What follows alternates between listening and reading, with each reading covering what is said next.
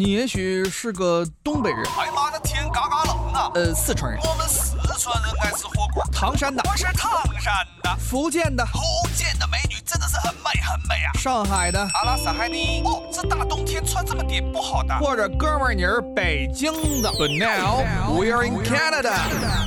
大家好，欢迎收听今天的美丽多伦多，我是主持人东晓。我是 Elaine。那个最近啊，我其实有一点心理上有一些问题，嗯感觉自己得了一个心理疾病。我最近有一点这个，也不是最近了，我其实一直都有，只不过最近比较严重。嗯，我最近有一些比较严重的这个容貌焦虑，哦，怎么讲？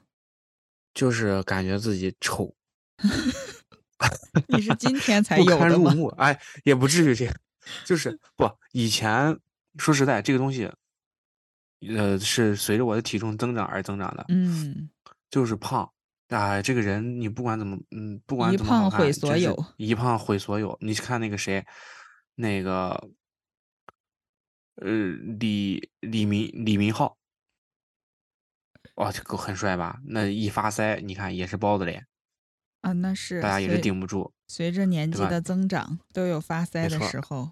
没错，然后去年那个李钟硕也是，啊，都这都是韩国这种大一一线大帅哥，你看一胖也顶不住。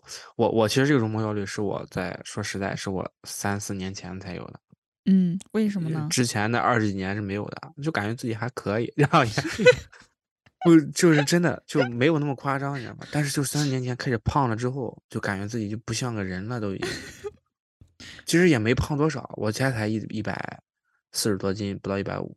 那还行，其实。啊，这但是脸大，哦，就是我只胖脸，你知道吗？就是脸上的肉特别多，我就感觉整个人那就是肥头大发财发腮了，随着年纪的增长。对你这个这个事情怎么办？这个东西没没有办法解决这个问题，我发现，就尤其是最近前两天，我我前两天我就那个，我我我屋有个镜子嘛，你可以医美一波吗？是是，我跟你说，我这两天是，哎，就是我我我躺下之后，我发现我那个脸上那个肉流下来了，不是，但是你们这个行业哈，这嗯个外貌，我们哪个行业 不是优势吗？啊？脱口秀是吗？你看这个徐志胜，这不是叠 buff 吗？这真的是容貌焦虑。我告诉你，像我这种容貌，就是最不吃亏、最吃亏的一种。怎么就你说，丑吧，真算不上丑。嗯，在行业里你说好看吧，不你算占肯定也优势。你你好看肯定也不可能是好看，在这个行业里面，你要么长得帅，要么长得丑，都是优势。就是普通人，我跟你说为什么这么说？你像嗯比如说像徐志胜，他比较嗯火出圈儿，他上来大家就会讲呃讲一些段子，什么幽默的脱口秀这种东西，他上来就好笑，因为他本身长相优势在这里。嗯他可能也从来没有没有想到有一天自己这个长相是变成优势。嗯然后，呃，你像还有一些演员，他的这个，你比如说我我我我们呃我老家山东青岛嘛，嗯，啊，青岛就有一个演员，我知道有一个演员，他就是长得巨帅无比，你们非行你们他是那种行业还有帅的员，呢，哇，话剧演员特哦别帅，是吗？叫什么呀？他能做到，他是这叫让我搜搜他。这不这不重要，我一会儿 私下发给你。行，就是他能做到什么地步啊？就是他只就是俱乐部各个俱乐部的这个开放麦，就平常大家一起去听的这个听段子的场所啊，嗯，拿他的那个照片当封面儿，哦，是？就自带二十张观众的门票，哦，这就就会有！接近二十个女女生愿意来看他的脱口秀。那他是怎么进入你们行业的呀？为什就么不知道去正经行业拍个戏可能没有演技吧，可能 也是从那种大公从某食品公司离职了，哦 某食品公司演话剧的。哦，那很厉害。嗯，对对对，然后，嗯，对，所以就是让我产生一种容貌，就是没有特点。当然这，是行业之后了，我觉得行你们行业最重要的是要有特点，要有记忆点。哎，对对对，好在我其他方面有特点，这不重要，咱还是来讨论容貌焦虑这个问题。嗯嗯嗯，然后言归我我首我正传言归正传，言归正传，讨论我第一次感受到这个容貌焦虑，就是我对自己脸上开始动一些行为，有一些动作，因为过去你就是洗脸，嗯，现在都甚至都不是是用洗面奶，都是用肥皂用我们？老用用我们老家话那叫姨子，啊，也就是肥皂啊，啊对，肥皂就是用用肥皂洗脸，甚至都是。嗯，现在就？很不很不科学现，然后后来有一天我就发现我脸上那个我我鼻子上有黑头，嗯，你是突然有一天发现了吗？呃，其实不是，是突然有一天注意到了，哦，对，注意到了，感觉确实不是很好看，然后就开始注意用那种去黑头的东西，后来实在不好用，就找了个对象，然后让对象每天给我给我给我 拿那个镊子捏我天呐，对象是用来干这个的，啊，其实也不是，其实是对象受不了了，然后他就给我捏，对象忍捏的还是蛮蛮痛的啊，这个解解决不了问题的。对，还是得，呃所以我现在洗脸都注意很多了嘛，嗯，要用洗面奶，然后就开始护肤了，开始有开始护护肤了，护肤的概念开始。用这个面膜，然后又敷水，敷完水之后面霜，出门还要防晒。哇，现在真的这哇，个，真的尤其是随？着你你现在，哇，你以为呢？我现在出门必须防晒。哎，那你是因你这个转变，难道不是因为你进了娱乐业，不是不是，是进了娱乐圈儿吗？不是娱乐圈儿，不是娱乐圈儿，这个不是娱乐圈儿啊，这个呃嗯，呃这不是是这样的，是我从我意识到这个被是就是防晒的严重性，不防晒严重性之后，嗯，就有有些人给我科普，就说如果你不防晒，你会老的特别快，对，不是有句话叫做那个养儿不防老，防晒霜才防老。啊。对对对，就是有这个，我知道这个之后，然后我就开始有这种，这应该算是容貌焦虑吧，我多少会考虑到自己这个脸变老的这个形象的问题，不是这个点在于你开始嗯注重外貌和容，我觉得还不到容貌焦虑这个程度。容貌焦虑最重要的在焦虑。哦，嗯，你是已经到了焦虑的点了吗？我已经我已经很我非常焦虑，哦，我觉得我这我这两天开始得是因为你进了娱乐圈儿造造成的。我呃我这两天开始买那种那个那个有一个东西，它像口罩一样的一个东西啊，嗯，因为我现在发现我没有怎么说呢，我没有脖子啊，那那也那是胖的了。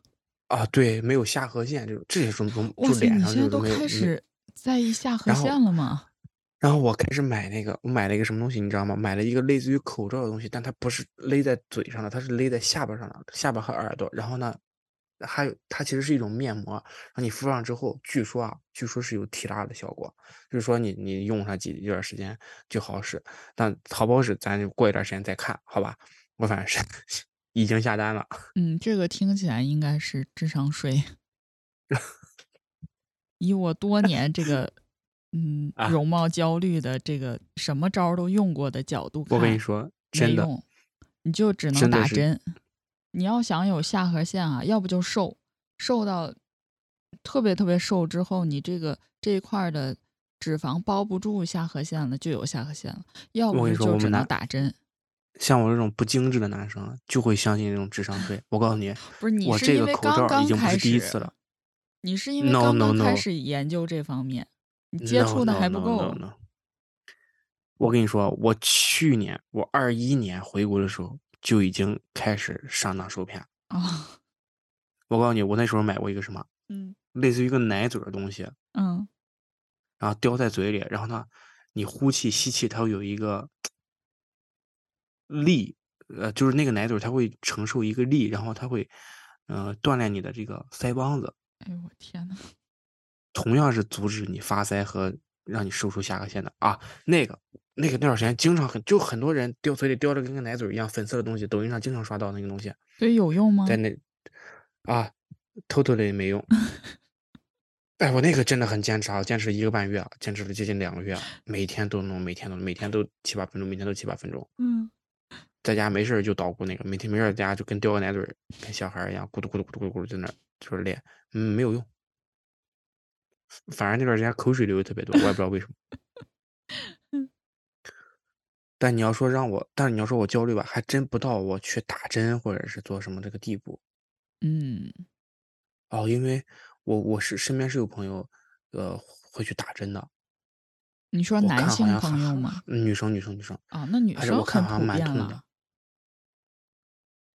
那不一定，就看做什么项目了，有些痛。来，你分享一下你的这个。对，其实那我先问问你，你是你有没有容貌焦虑吧？肯定有啊。你说，我觉得百分之九十五的女生多多少少会有吧。你说没有的话，有点儿自欺欺人了。而且说实话，我们的很多焦虑吧，是来自外界的，是来自社会，就是对女性的枷锁。哦，行，但是也还好啦，就是近些年来哈，主要是自驱力，就是呃，当然外部肯定有，就是几千年来这个对女性的枷锁就不说了哈。呃，其实自己嗯很多层还是自己对自己的要求上，就是我觉得所有的女生，就是包括那种大美女，公认的大美女，她永远都对自己是不满意的，而且就是越漂亮的女孩儿越卷。怎么说？因为我发现我身边会去，嗯，捯饬自己，花很长时间捯饬自己，各个层面上的。你说这护肤，这都是最基本的，护肤、化妆，包括做一些医美呀、我认识的都是本身就漂亮的女孩儿，就是越精致就越精致。对她就是越来越卷，就是外面的人我们都觉得她已经很漂亮了，但是她觉得不 OK，她就总天天就是照镜子，觉得啊我脸垂了啊我这里怎么着了，我那里怎么着了。其实让我们看都已经很完美了，或者说脸上起了一个完全看不出的小痘痘，她就会觉超级焦虑，就觉得自己满脸痘，就是要毁容了。其实她那个痘你根本就看不出来。哎，他其实我觉得这个我可我不知道，我觉得他这个相对于来说容貌焦虑，我觉得他是更想保持住自己一个偶像包袱。嗯，也有，我说这两方面都有，应该说是。对吧？他其实更重要的是想保持，让自己的美貌永远定格在这一瞬间。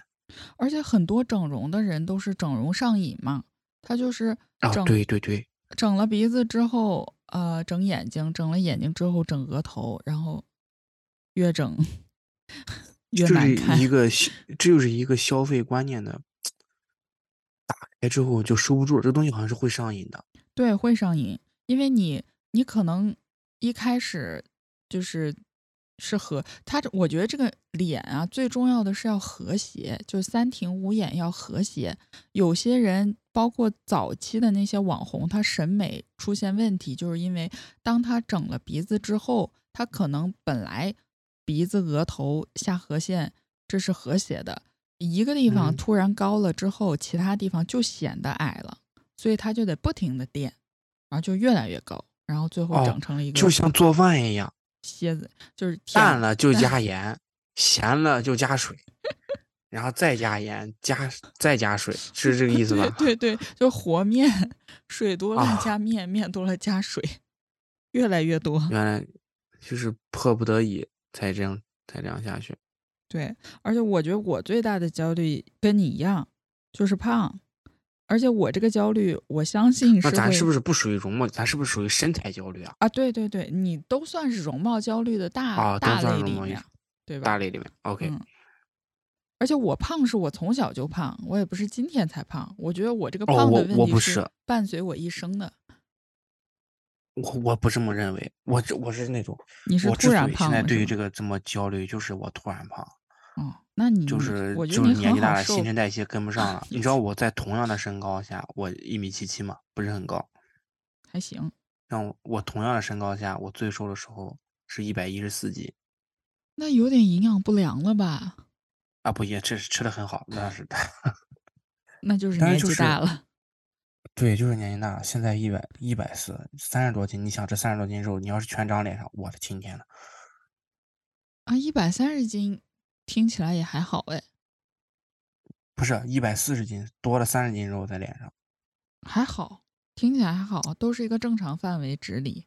你可能因为你以前都这么说，太瘦了，但是我以前，但是我就受不了，这身材受不了，顶不住。嗯，如果你是这样的一个情况的话，我觉得你应该做好心理准备，就是你哦这个胖吧，怎么讲？可能止不住是吧？随着年纪的哎，我我我最近发现了，确实是，所以我现在准备要加强锻炼了。我现在甚至开始想说要去报一个那个减肥班儿。那也没必要，你稍微锻炼锻炼就行。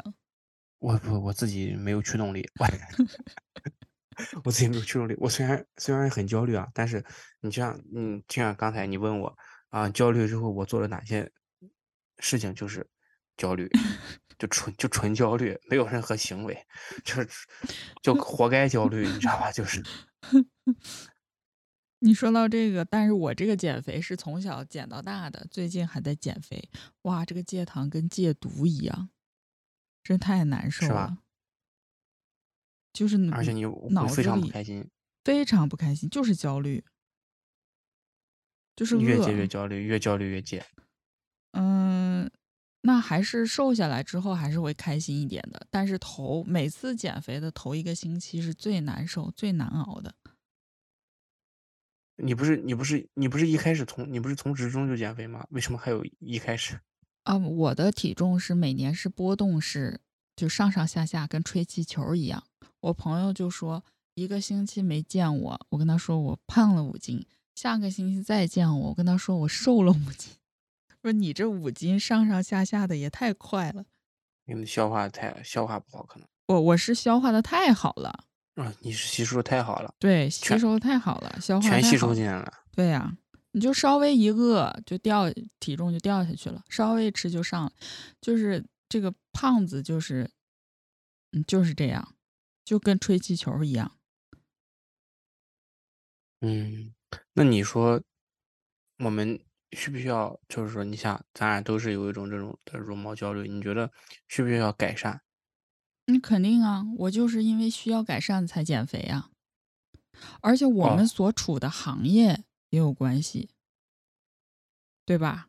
呃，其实我跟你还真有点不太一样。啊，怎么讲呢？你比如说我，我咱就就我讲脱口秀为例啊，我一开始，我现在还在海外算是小有成绩啊，还还不错。小明星但在之前，在之前，在之前，我其实就是我前几次讲的时候，我其实在台上是有一个偶像包袱和容貌焦虑存在，就是我不会做特别夸张的表情和动作去带动大家，嗯，然后还收着呢对，效果就不是很好。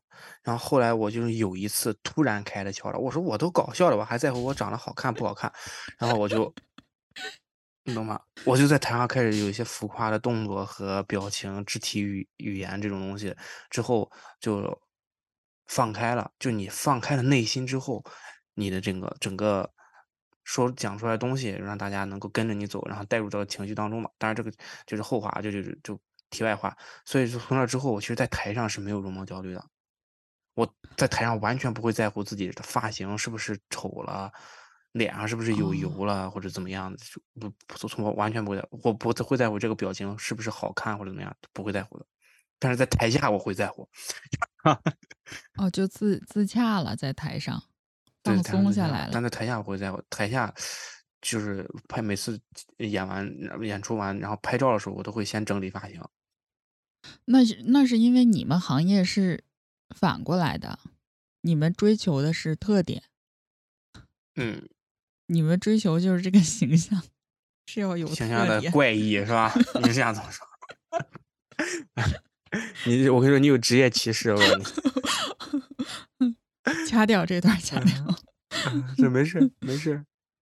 对啊，那我们行业对吧？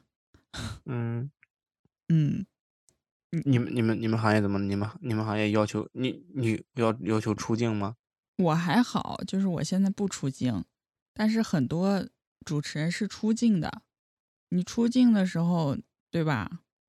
你肯定是这个，而且他们随时可能要出镜的。哎而且就讲到这个工作，对其实对于容貌焦虑来说也是有的。嗯，你比如说找工作的时候，经常会有出现要求形象好、气质佳。那也看是什么工作。你要技术岗就无所谓啊。啊，对，很，但但当然了，确实技术岗就无所谓。但是就是有一些工作，你比如有很，其实有很多工作都要求这种，比如说有些销售部门的工作就会要求这种，，sales 会。你，包括公公关，甚至有些 HR 也要求你形象好、气质佳，对对对对，对吧？这些行政类的工作都是要求这样的，但是他从来没有给我一个具体的标准，就是你比如说你告诉我你长成杨洋这样是形象好、气质佳，那我就直接我连简历都不会投，对不对？你要是跟我说宋小宝这种也还行，那我觉得这个我投一下也不过分，对不对？他每次就是给我一个文字标准就行，他就甚至没有没有要求，不能说他比如说哎你要有这个双眼皮，你要有单眼皮，都没有没有没有要求，没有要求你是多少斤也不说，反正就是形象好，气质佳。我怎么知道我自己形象是不是好？所以每次这这个时候，我每次投投简历碰到这个的时候，我就会开始心里就开始打怵，就是他怎么是？当然很当然前面还有很多标准啊，前面还有很多标准。你不可能只卡在形象好、气质佳这一条，但是他之所以会写上，就说明他这个是有要求的，咱每一条都要过嘛。那比如说你一二三条前面什么各种职业技能啥的你都符合，到最后这一条你开始打怵了，是不是也是一种毛焦虑的一种？呃，这个点就在于你投上去的时候，你就知道你是不是行够不够这个标准。哎，那你选上了还好，你选不上，你是不是更难受？万一你比如说你去面试，哎，所有问题对答如流，就是形象不哎行。然后回家之后，人家说，哎，下个星期等通知吧啊，你说你难不难受？你说这一二三四条该会的你都会，答出来的问题你也都回答上了，你看你说你差哪儿了？这太难受了，这马上出门就得整容，电视里经常不是这么演吗？那你看过那个郑中基和嗯、呃、阿 sa 演的那个电影吗？啊，郑中基和白百合演的那个电影叫《整容什么夫妻》，好像叫什么的，哦，就是就是两个人就是整容，就是就是女生就是找工作，然后人家要求只就找好看的日记，哎，啊，对对，整容日记。那，是白百合和啊，对，是郑中基，没错。对，白百合和郑中基。就我那个电影确实是让我第一次对容貌焦虑产生一个比较具体的印象。嗯，所以我我就在在想，这个什么叫容貌焦虑？容貌焦虑的定义到底是什么呢？是这样的啊，嗯容貌焦虑其实是一个主观上自我的一个心理分析啊，就是你对于自己长相的感受到一些内心的自卑、敏感，或者产生一些互相攀比的心理，这种情况就叫这个容貌焦虑。对，所以它的点在于你是怎么觉得的。啊，对呀、那其实跟别人是怎么认为你是外貌佳不佳、气质好不好没什么关系，是你自己对自己的感觉。这个其是你自己对自己感觉，但是你对你自己的感觉肯定是基于一个事物上本身的判断当中嘛，事物客观存在的吧？你不能说我不顾你，你不能说你是啊那种嗯朋友确实是没有容貌焦虑，他不管自己长得，你比如说凤姐自信不自信，这绝对这自信的典范了，这这这自信的鼻祖，反容貌焦虑第一人，我觉得他应该是，你看。我不是说他长得是不是好看，咱不榨制他，好不好？咱不榨他，但至少他这个，他属于一个盲目自信了吧？他属于，就根本不在乎外界对他的判断，然后也不在乎外外界对他的看法，然后就对自己就是就纯自信。那这样很好啊，我认为很好呀。我觉得这没什么不好的呀，嗯，就是要反容貌焦虑啊。是要反，呃不是你，嗯，首先每个人有自己的长相，这个咱们肯定是应该对自己的长相自信，这确实没有问题。就是这个容貌好看吧，它本来就是呃，我不排除它是有一个相对的嗯标准，呃，但是吧，它总体来说它是个主观的东西。你觉得好看呢，我不一定觉得好看。啊，对对对，就是每个人有自己的特点。这个，所以最重呃要的是，我们要做的是容貌自洽，因为容貌焦虑是自己的感觉。我就我觉得是要有要有自信啊，但是就是不能不能对于这个事情上过于呃在乎或者在意，你懂我意思吗？就是嗯，你就不要太在意容貌这个啊，问对，不。要再太不要太在意这个事情。你可以有自信，你可以说我不丑，或者是我好看，或者我怎么样认为都可以。但是你不要太过于在意这个事情，因为你你其实相他相当于我刚刚举这个例子可能就不太融洽，不不不太贴切，也比较嗯极端，我感觉确实不太合适。你有见过那种你认为他没有容貌焦虑的人吗？有啊，嗯，嗯，他们是什么个状态呢？或者说他其实就根本不在乎这些容貌之类的事情。哦，人家很自信，跟你说的一样，就是每天也会活得很精致，每天出就是我就这种朋友，我这种朋友就非常自信，他就也不是非常自信，他就没有没有容貌焦虑啊，然后每天就会收拾的很精神啊。我广东一个朋友，我他从小学就开始喷发胶，你这很真的，是他自己说的，他就他没有容貌焦虑，然后从小就很自己在意自己的穿搭和出门的这个形象管理、气质管理，从小学就开始喷发胶。我说这太太酷了，他容易产，他容易让别人 产生容貌焦虑。是啊，我得小时候我他我小学要是碰到他，我还得我得纳闷，我说这小伙这发真发根真硬，嗯，所以说这。所所哎，这是你这么说的话，确实是这些没有容貌焦虑的朋友，确实活得都比较精致啊。那他活得精致，不代表他没有容貌焦虑啊。他可能就是因为焦虑，所以他才把自己捯饬这么精致啊。嗯呃，但我不是说这个情况是绝对的哈，嗯，就是我认为，嗯，我见过一些，就是我觉得他没有容貌焦虑的是，他根本就不 care 这件事情。就比如说，嗯，这又 这又这也不算伤害吧？我觉得这也挺好的。就比如说我认识的一些程序员朋友，或者是那种技术岗位，就是他们也不嗯卷这个，就就很随性。他在这方面，这不是他们在意的点。他们卷的是，比如说脑子别的，就是方向的事情。因为嗯，大家都有自己擅长的方向，对有自己擅长的擅长的这个他们，相对来说不那么在乎外外观，就是他的点都不在这儿，所以他没有这方面的焦虑。嗯，但是我现在想想怎么把，但嗯就是说，这也不是说鼓励大家就是完全，呃，不修边幅哈。我觉得就是干干净净、整整齐齐的就行。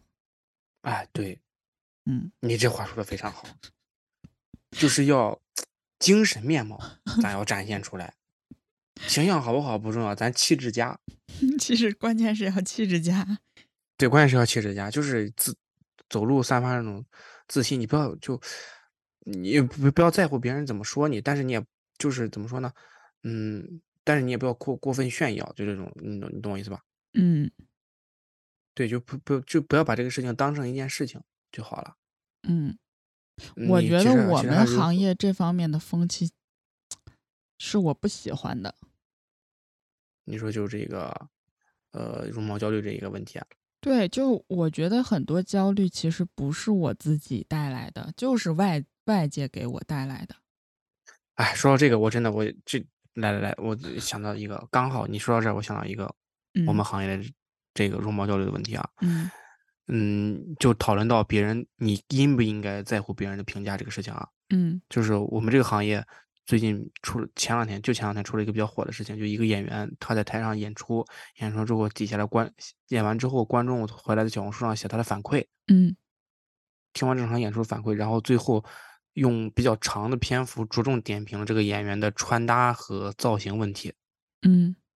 然后批评说不修边幅，然后感觉在台上没有他在台上演出，观众他穿成这个样子，观众没有感受到尊重，没有感受到他对舞台的一个尊重。他干什么了？他穿什么样啊？我想好不就穿的就是花衬衫，然后其实也没有很夸张，就没没有什么不邋遢什么，没有没有，就是穿的就是普通的衣服，大家就穿的正，他无非就穿了自己生活上的衣服上了舞台去讲脱口秀、讲段子这个这个事情，他不就是花哨一点吗？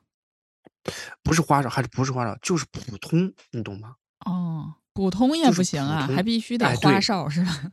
然后底下就有观众来说他没有对这个舞台，就是他的观众意思就是我花钱现在来买来看你们演出，那你上舞台，你是不是应该对这个舞台展示一下尊重？你不能穿着平常生活中的衣服你就来了，你就好哎，像你说这个。我还挺有感触的。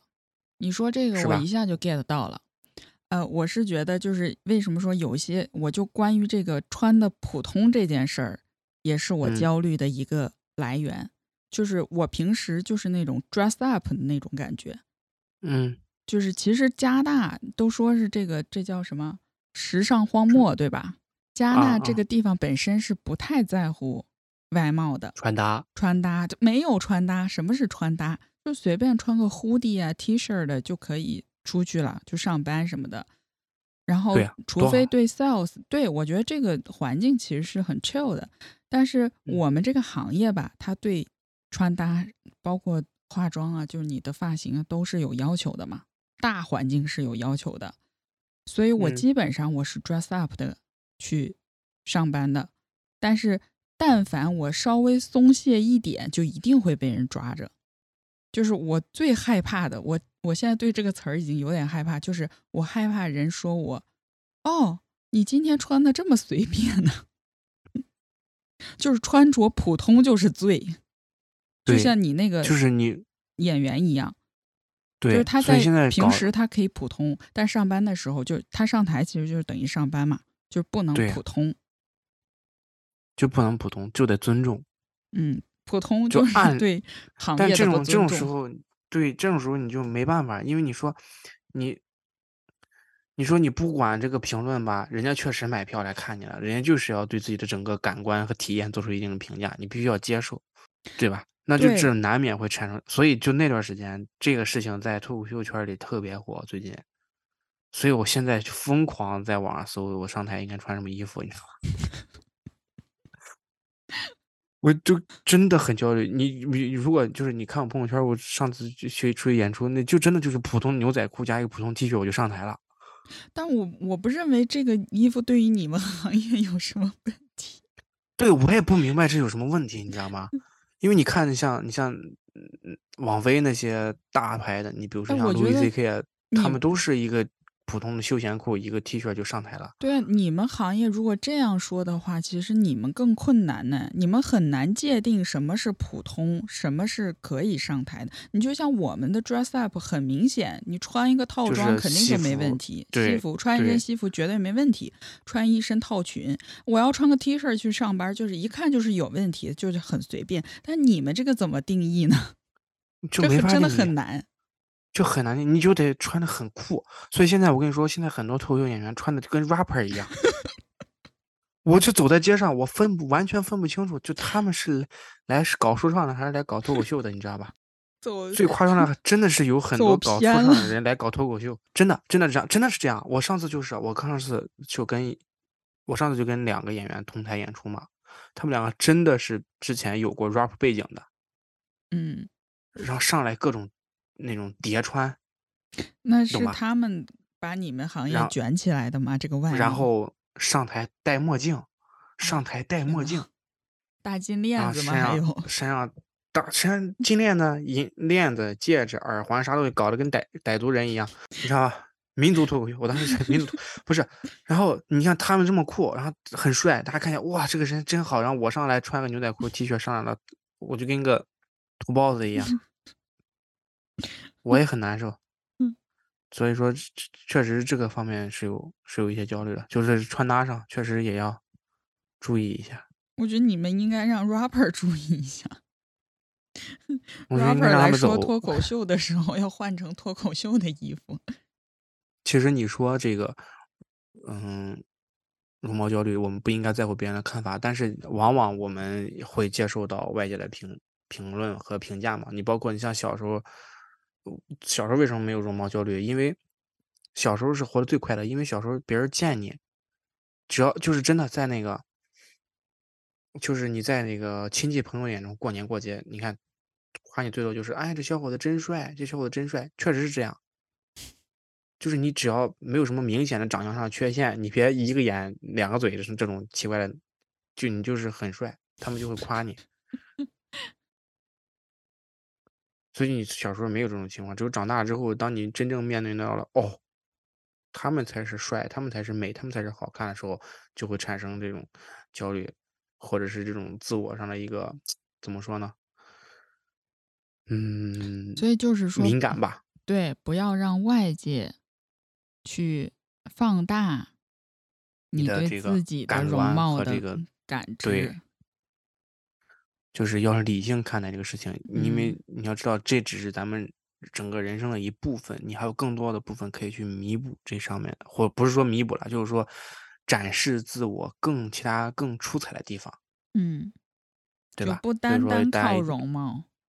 哎，对，这只是一个小，只只是你众多缺呃不不是众多缺陷啊，你众多缺陷方面的的一个最缺 陷的地方。你看聊了半天还是焦虑啊 啊，这只是你众多部分的之一而已。人总不可能是那个什么的嘛，所以而且大家都知道，你保不齐明天大家就开始觉得，明天就呃是你引领时尚了。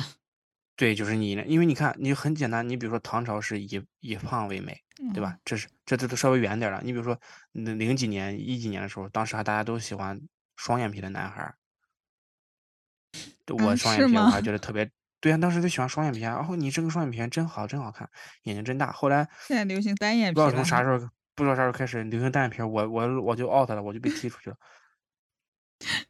好，对吧？就是所以说，就是风水轮流转，嗯，总有一天属于你的时间会到来的。哈。好 嗯，也算是把这个话题绕回来了，行，还可以。还可以，还行。那就谢谢大家收听今天的每日多伦多。嗯。